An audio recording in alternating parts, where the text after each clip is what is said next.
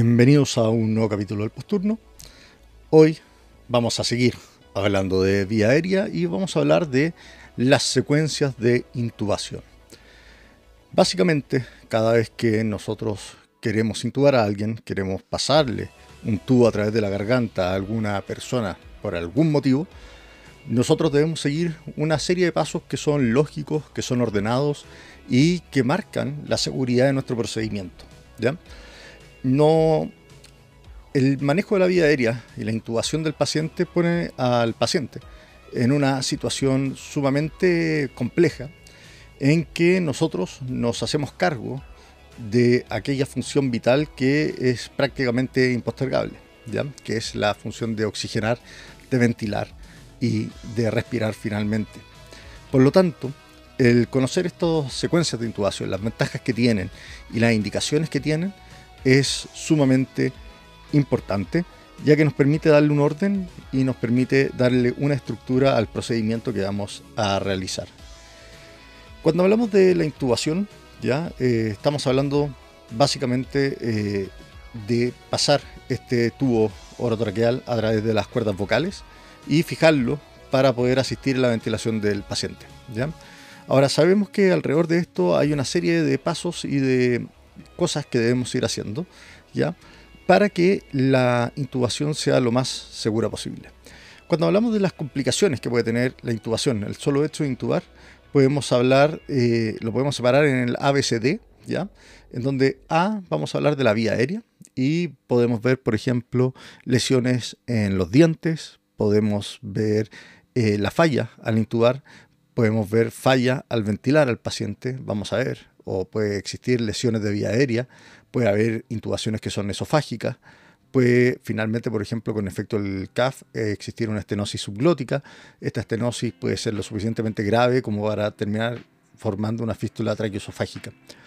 Eh, cuando vamos a la B, que es básicamente la parte de oxigenación, podemos tener en primer lugar una intubación monobronquial. ¿ya?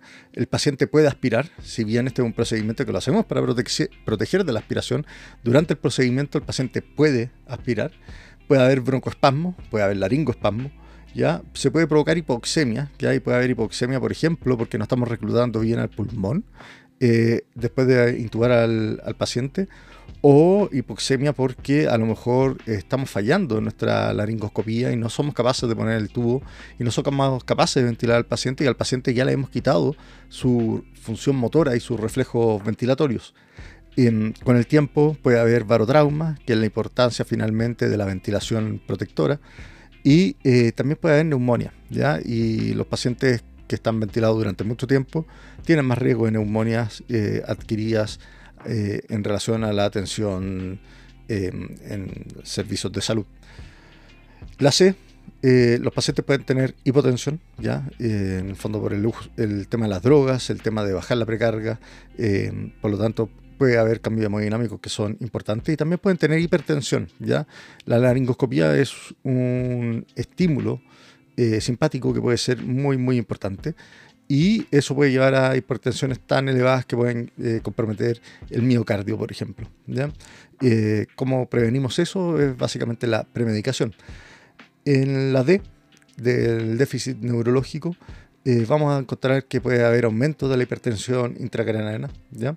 Podemos, en pacientes que tienen alguna condición en la columna, por ejemplo, pacientes adultos mayores que tienen ya artrosis y tienen eh, fusión de cuerpos vertebrales o pacientes traumatizados pueden tener lesión de la columna cervical y además podemos tener después delirium por la sedación del paciente o delirium, por ejemplo, por la falta de analgesia de nuestros mismos pacientes. ¿Ya? Y otras cosas que pueden haber, eh, reacciones a drogas, por ejemplo, la, eh, hipertermia maligna que puede provocar la succinilcolina, ¿ya? Eh, pueden haber reacciones alérgicas también y puede haber bacteremia en algunos casos. Ahora, las complicaciones eh, van muy de la mano al número de intentos que uno trata de hacer al intubar. En el primer paso, eh, al primer intento existen más o menos entre un 14 y un 15% de complicaciones. Cuando ya vamos por el segundo intento, puede haber hasta un 47% de complicaciones. En el tercer intento, un 73% y ya cuatro más empezamos a hablar de sobre el 70% de complicaciones. La complicación más habitual va a ser la desaturación del paciente, ¿ya? Pero podemos empezar a agregar ya lesiones de vía aérea, podemos empezar a agregar el edema de la vía aérea por la manipulación y por lo tanto esto lo va a hacer cada vez más complicado. Por lo tanto, cuando vamos a intubar un paciente tenemos que tener en claro que es un procedimiento que expone eh, de manera brutal al paciente, sobre todo en nuestro setting de urgencia. El paciente queda absolutamente desvalido y depende de esta función vital eh, tan necesaria en el fondo y tan impostergable, eh, de queda en nuestras manos en el fondo y empieza a depender de nosotros. Y por lo tanto tenemos que empezar a buscar el equilibrio entre la indicación correcta de la intubación y la y las complicaciones que podemos tener y la morbilidad que podemos aportar con esto. Dicho esto, existen diferentes maneras de ordenarnos en nuestras secuencias de intubación y eh, quiero dar algunos datos eh, con respecto a la secuencia de intubación rápida, que es la primera que vamos a ver porque es aquella que mejor nos resulta. ¿ya? Eso está estudiado, hay un estudio japonés que dice que la secuencia de intubación rápida en el setting de urgencia tiene menos complicaciones que las otras secuencias de intubación. ¿Y esto por qué? Porque el personal está acostumbrado a usarlo. ¿ya? El personal conoce la secuencia de intubación rápida. Eh, los médicos se sienten cómodos con la secuencia de intubación rápida. Mientras que las otras secuencias de intubación que son más habituales, como la retardada o la secuencia de intubación vigil, esas dos son más infrecuentes de usar, eh, tienen eh, indicaciones que son bastante más limitadas, ¿ya? Por lo tanto, el personal y el equipo está menos entrenado y menos preparado para realizarla. Además, la secuencia de intubación rápida es una manera fácil y rápida, en el fondo, de acceder a la vía aérea en la inmensa mayoría de los casos. Por lo tanto, probablemente a los pacientes que les ofrecemos la secuencia de intubación rápida, también son pacientes que no prevemos que vamos a tener mayores complicaciones a la hora de intubar. Así que es importante también tener en cuenta ese sesgo. Cosas que se hablan de la intubación, por ejemplo, siempre ha estado el tema de si es que el paciente tiene que estar acostado o si es que debiera estar con la cabeza un poco levantada, si es que debiera estar un poco reclinado en, 30, 20 grados.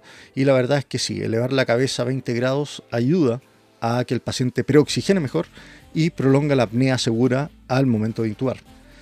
Lo otro es el uso del bully. ¿ya? El bully es este, esta guía que pasamos antes del tubo eh, que es una guía un poco más rígida, eh, que es bastante más fina, es finalmente como una varilla que pasamos.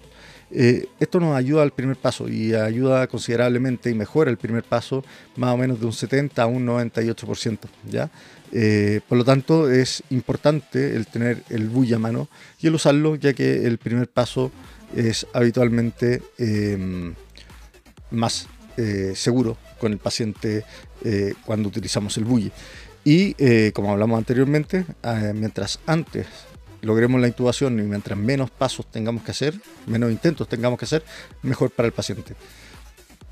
Y lo tercero es importante con respecto al equipo. Ya en el fondo no sacamos nada con eh, tener todos los materiales, tener todos los implementos, si es que nadie sabe intubar, ¿ya?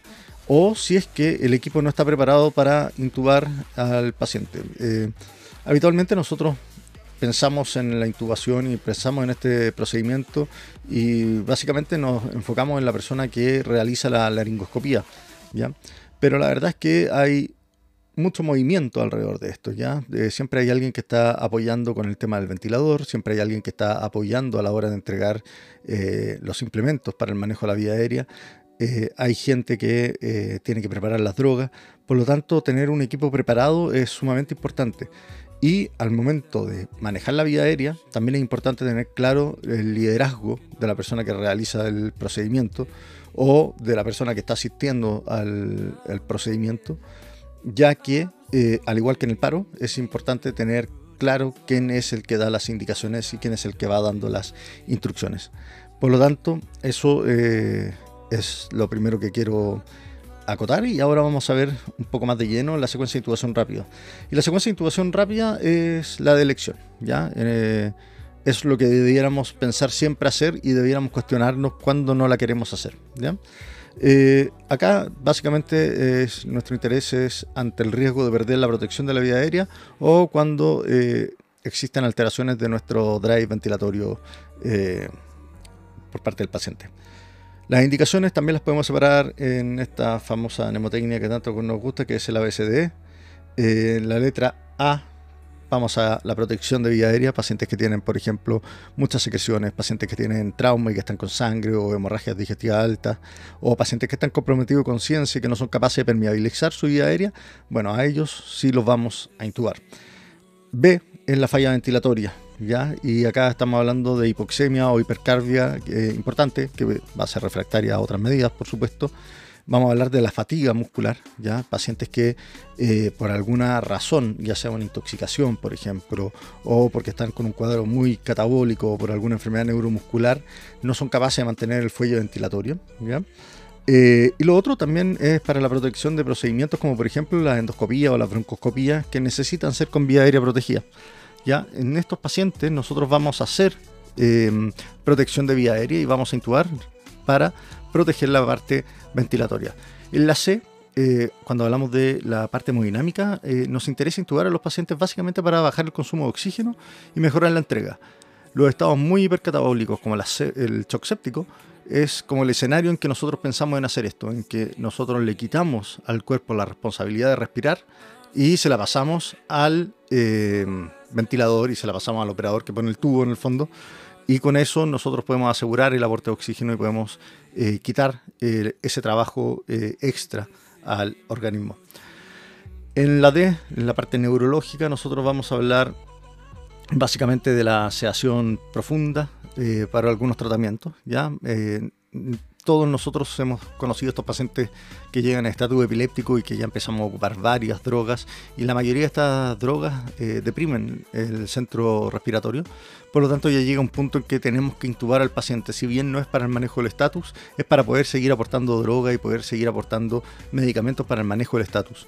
Lo mismo, por ejemplo, pasa con el delirium tremens. ¿ya? Lo otro también es cuando queremos prevenir el daño neurológico secundario, ya en pacientes que están em, tequeados o pacientes que tienen grandes accidentes cerebrovasculares, ¿ya? Nosotros lo que queremos hacer ahí es, de nuevo, asegurar un aporte de oxígeno que sea eh, estable eh, y permitir la ventilación del paciente. Y eh, también lo hacemos para los pacientes que están agitados, ¿ya? En el fondo, pacientes que están muy agitados, que están muy agresivos, ¿ya?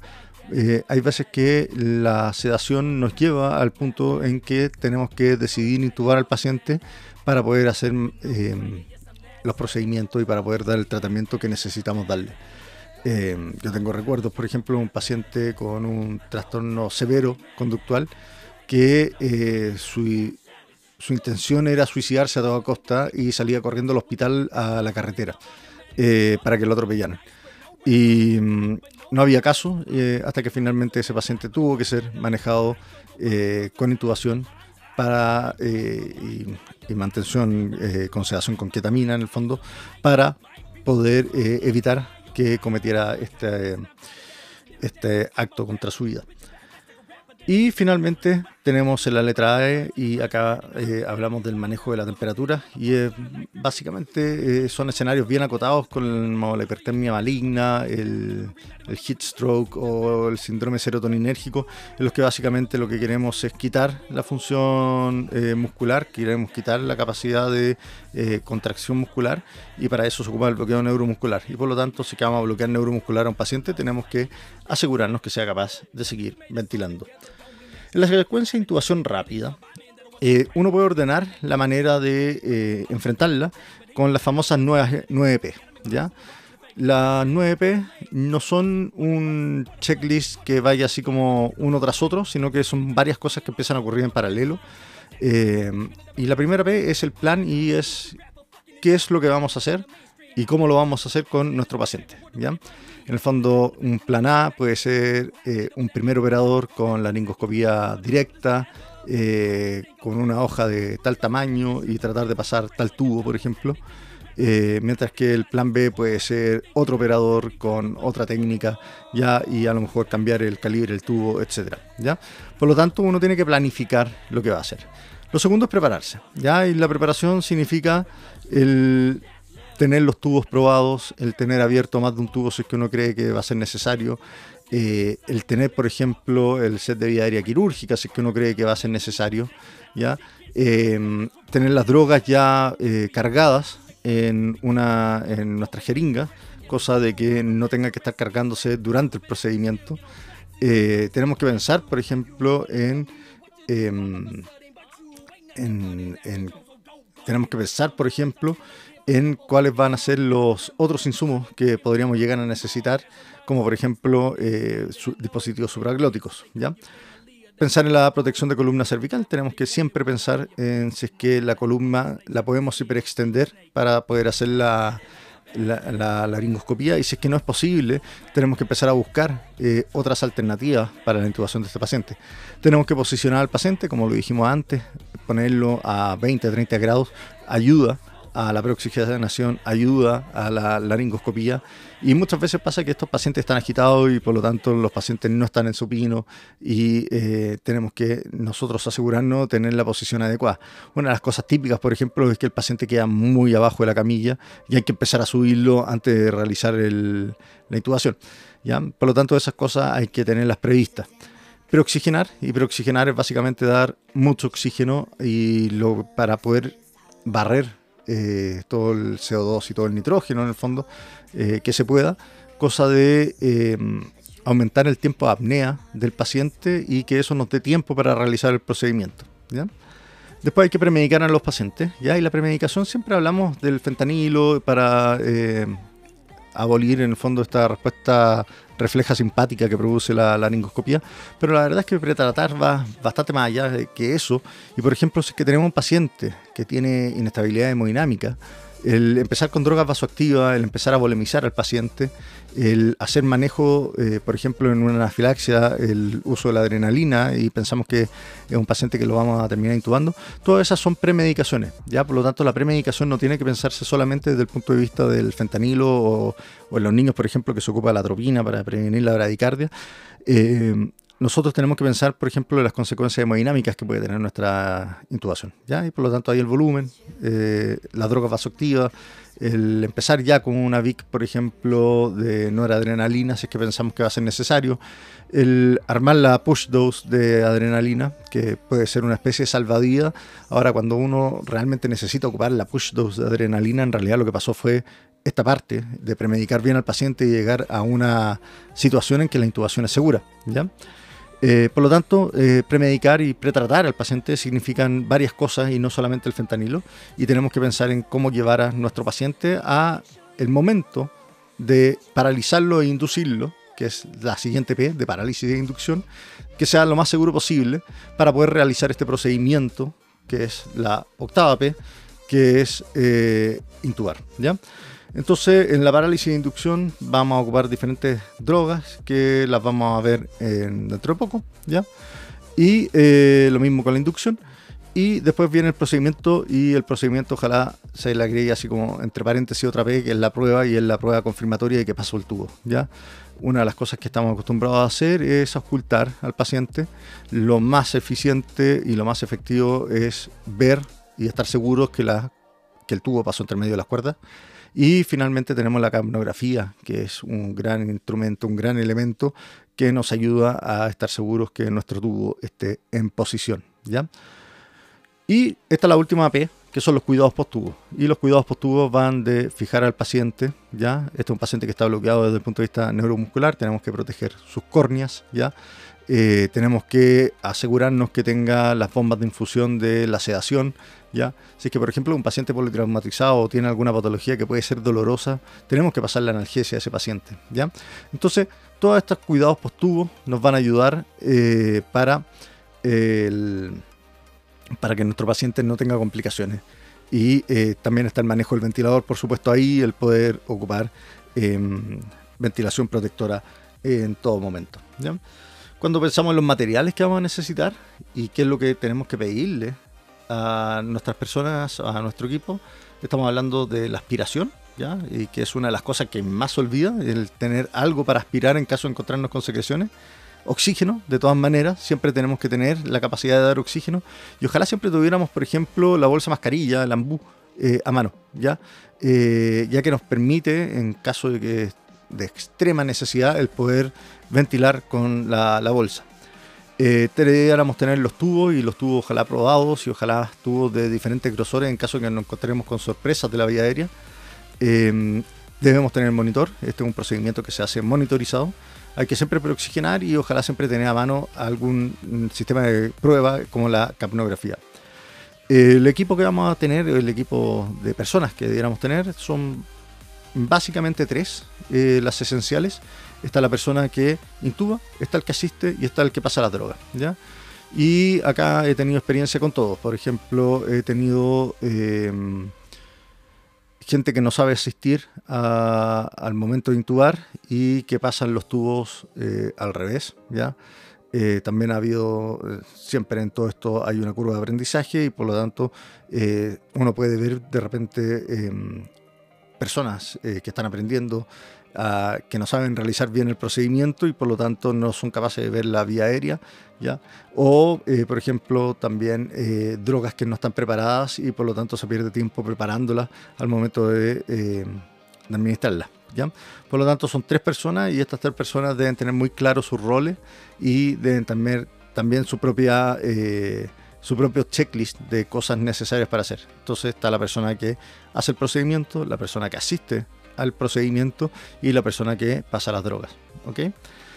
¿Y cuáles son las famosas drogas? Ya, las drogas, cuando hablamos de la inducción, que es lo que se pasa primero, estamos hablando de eh, ketamina, por ejemplo, 1.5 2 miligramos por kilo, etomidato, que es lo más frecuente, el etomidato tiene la ventaja de ser muy eh, estable desde el punto de vista hemodinámico, y ahí pasamos 0,3 eh, miligramos por kilo, ¿ya?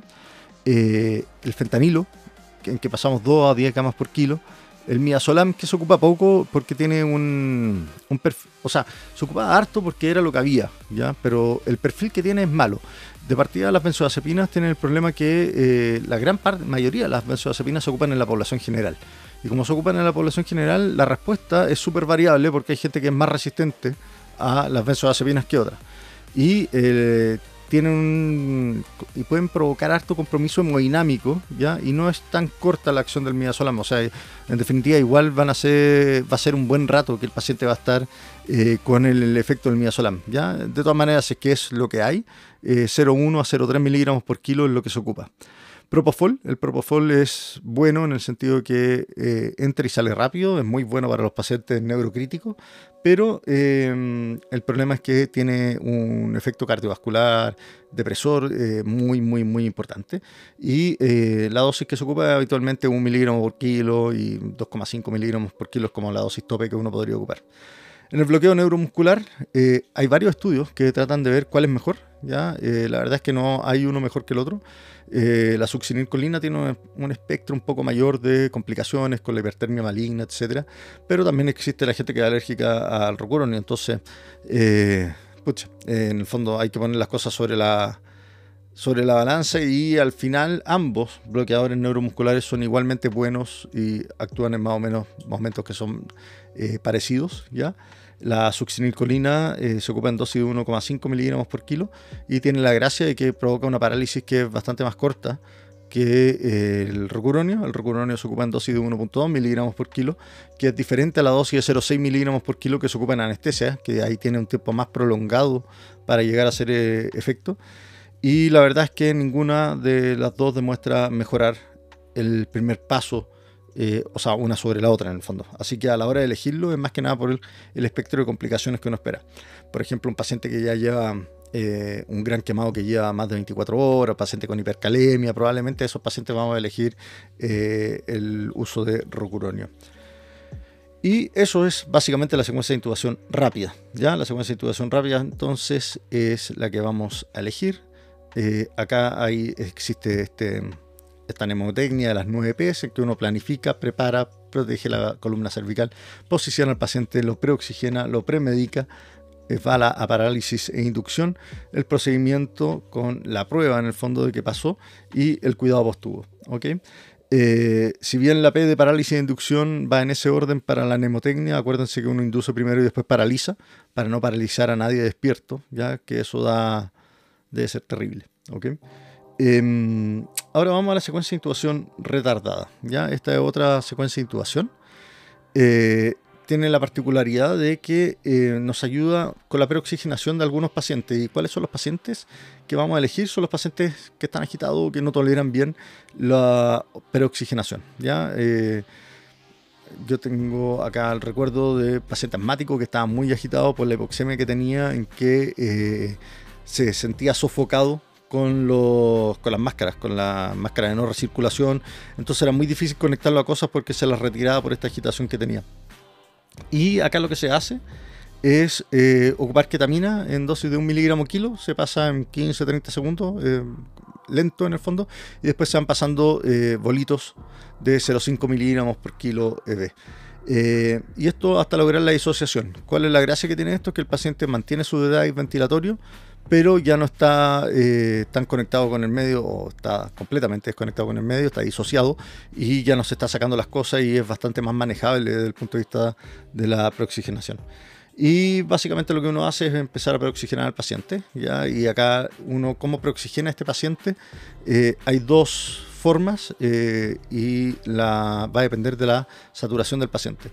Si es que el paciente satura más del 95%, la verdad es que uno puede elegir entre ocupar una mascarilla no recirculación que esté bien ajustada o entre ocupar la bolsa mascarilla y empezar a asistirlo con las ventilaciones a 15 litros por minuto. Y eh, ahí lo que uno hace es mantener un buen sello y en la medida que el paciente va ventilando uno lo va apoyando un poco con la bolsa. Y eh, cuando el paciente satura menos de 95%, uno debiera ocupar la bolsa mascarilla siempre, ¿ya? Y eh, asistir ahí en la ventilación.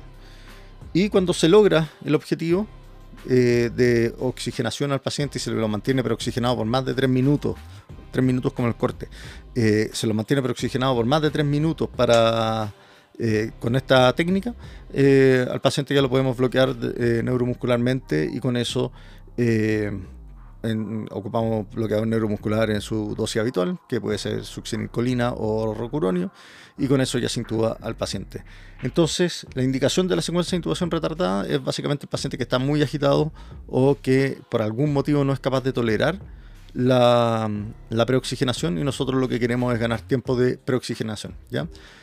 ¿Por qué hacemos esto? Es básicamente porque el uso de la bolsa mascarilla puede aumentar el riesgo de aspiración porque hay que recordar que la mayoría de nuestros pacientes vienen con estómagos llenos. Nadie hace un ayuno de 8 horas antes de ir a la urgencia e intubarse. ¿ya? Por lo tanto, eh, existe el riesgo de que si nosotros empezamos a aplicar presión positiva con la bolsa mascarilla, eso puede eh, aumentar el riesgo de aspiraciones. Ahora, existe un estudio de hace poco que dice que probablemente ese riesgo en realidad estaba más sobreestimado anteriormente y que hoy en día no es tanto. ¿ya? De todas maneras, eh, esta es una herramienta más para no tener que estar ventilando, o sea, para no tener que estar haciendo ventilación con bolsa mascarilla a, un paciente y que podemos ocupar su propio drive respiratorio eh, una vez que ya está disociado. Así que nos permite ganar ese tiempo y nos permite evitar un procedimiento más que si bien puede ser que no sea tan terrible como pensábamos que era, eh, bueno, igual puede seguir teniendo complicaciones y los pacientes igual pueden seguir aspirando. Finalmente, eh, vamos a llegar a la secuencia de intubación vigil, ¿ya? que es como la tercera secuencia como más conocida dentro de, nuestro setting. ¿ya? Eh, existe una cuarta, que es la secuencia de intubación crash, que es básicamente intubar al paciente en paro, que en la verdad no es una secuencia de intubación, sino que es ir a proteger la vía aérea como sea y permeabilizarla de alguna manera, pero como vimos en el capítulo anterior, el uso de los dispositivos supraglóticos y el uso de la bolsa mascarilla, la verdad es que eso debiera bastar a la hora de eh, ver a un paciente que eh, está en paro. Ahora, si por alguna razón no tenemos ninguno de esos dos recursos, bueno, probablemente tenemos que hacer una intubación crash y eh, con eso lo que se hace es básicamente intubar al paciente cuando está en maniobra. ¿ya? Lo que lo hace bien complejo porque se mueve todo y no hay muchas precauciones con respecto a la parte hemodinámica porque se está siguiendo la secuencia de reanimación y la verdad es que, como ya vimos, no tiene ninguna ventaja en sobrevida ni en outcome neurológico con respecto a los dispositivos supraglóticos y a la ventilación con bolsa mascarilla. Ahora sí, vamos a la secuencia de intubación vigil y la secuencia de intubación vigil es como algo que está como un poco de moda y en el fondo se usa cuando tenemos tiempo, eso es lo primero, hay que tener tiempo para hacer una secuencia de intubación vigil. Eh, no es llegar y hacer una secuencia de intubación vigil. Y acá lo que pensamos es que va a haber un riesgo para el manejo de la vía aérea, ya que la vía aérea va a ser difícil, como puede ser un paciente con trauma, un paciente con algún tumor en, que desplace vía aérea, ya. Eh, tenemos que tener seguridad de que hay bajo riesgo de vómitos por parte del paciente, por lo tanto pacientes con patología abdominal, así obstrucciones intestinales, eh, no son buenos candidatos para esta secuencia. ¿ya? Y el paciente tiene, que ser cooperador, o sea, el paciente tiene que entender lo que se está haciendo, ¿ya? porque no es un... porque a diferencia de las otras eh, secuencias de intubación, acá no bloqueamos o no disociamos completamente al paciente. ¿ya?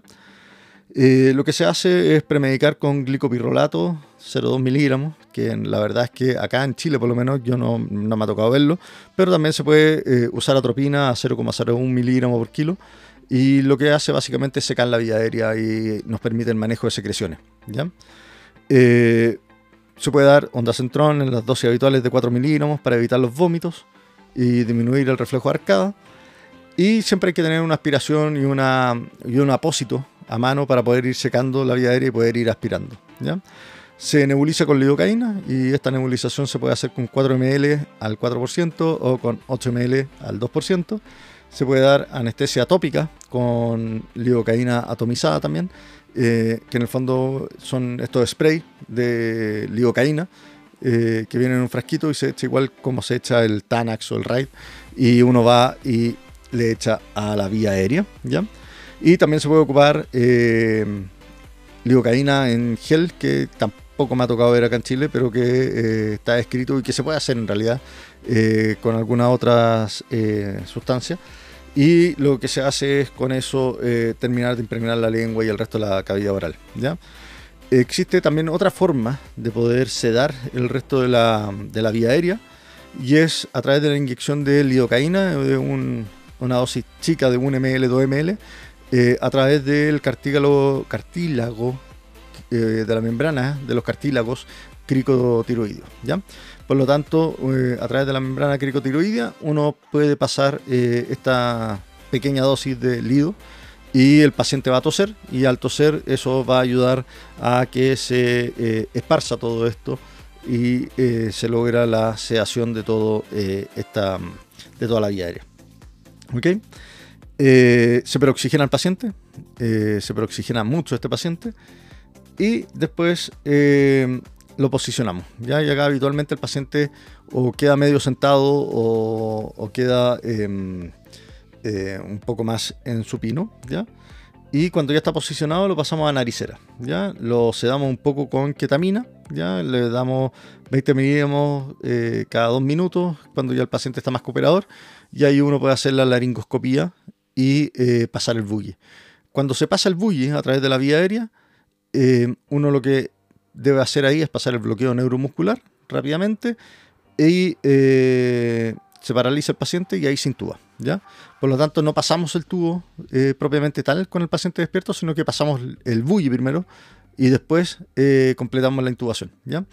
Una de las herramientas que nos puede ayudar mucho en esto es el videolaringo, ya que el mismo paciente puede ayudarnos con sus manos eh, y apoyarnos en el fondo para eh, este procedimiento. ¿ya?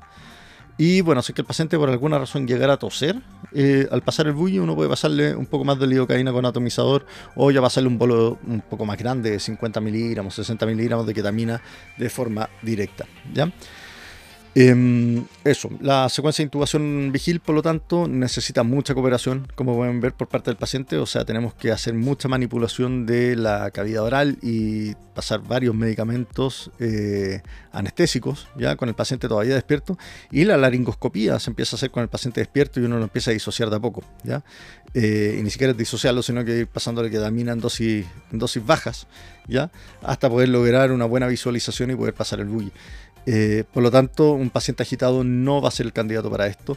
Y como es algo que va tan de a poco, eh, tampoco puede ser un paciente que esté eh, en una clara falla ventilatoria. Por lo tanto, pasa a ser algo como bastante más electivo. También existe este mismo procedimiento a través de la nariz con fibras, em, con fibra, fibroscopios flexibles. Eh, o también se puede hacer a través de la boca con fibroscopio flexible y básicamente lo que se hace es enhebrar el fibroscopio con un tubo y una vez que se pasa a través de la vía aérea se pasa el tubo ¿ya? Eh, ahora eso tampoco es algo que esté ampliamente eh, disponible en la urgencia pero en cualquier eh, hospital complejo, en cualquier eh, centro complejo, debiera haber un fibroscopio por lo menos en alguna de las partes de anestesia, ¿ya? Pensando en pacientes que pueden tener eh, una vía aérea más compleja y que no podamos hacer nuestro manejo en el reanimador, ¿ya? Así que eso, son básicamente estas cuatro secuencias de intubación. La más importante y la que hay que saber de todas maneras es la secuencia de intubación rápida.